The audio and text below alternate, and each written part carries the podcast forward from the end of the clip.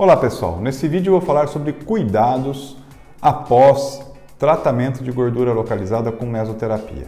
Se esse tema te interessa, siga-me nas mídias sociais do Instagram, Facebook e também no YouTube e também no Spotify Podcast. Pessoal, recebi uma pergunta sobre como fazer a massagem após a aplicação da lipoenzimática de abdômen e gordura localizada. Vamos lá.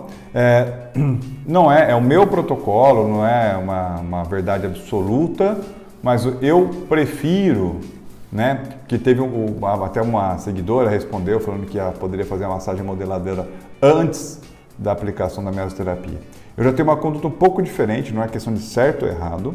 Eu prefiro que ela faça a aplicação da lipoenzimática de, de, de abdômen e aí, na sequência, geralmente a gente aplica no período da manhã, ela permanece no período da tarde com os princípios ativos agindo no local e eu peço para que no final do dia ela faça uma atividade aeróbica em faixa cardíaca de queima para ajudar na metabolização da gordura mobilizada. E no período da noite, no banho da noite, ela massageia o local da aplicação para evitar a formação de nodulação. Então, esse é um protocolo que eu gosto de aplicar. Volto a dizer que é o meu protocolo, não é uma questão de verdade absoluta ou de certo ou errado.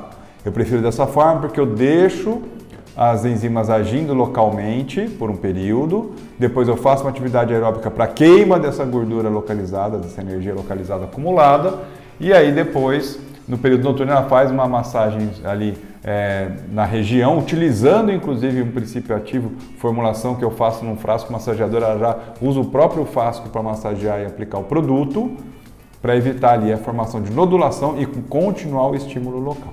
Tá bom? Espero ter respondido a sua dúvida. Fico à disposição, mande seus comentários, porque são através deles que eu gero o próximo conteúdo. Um abraço e até o próximo.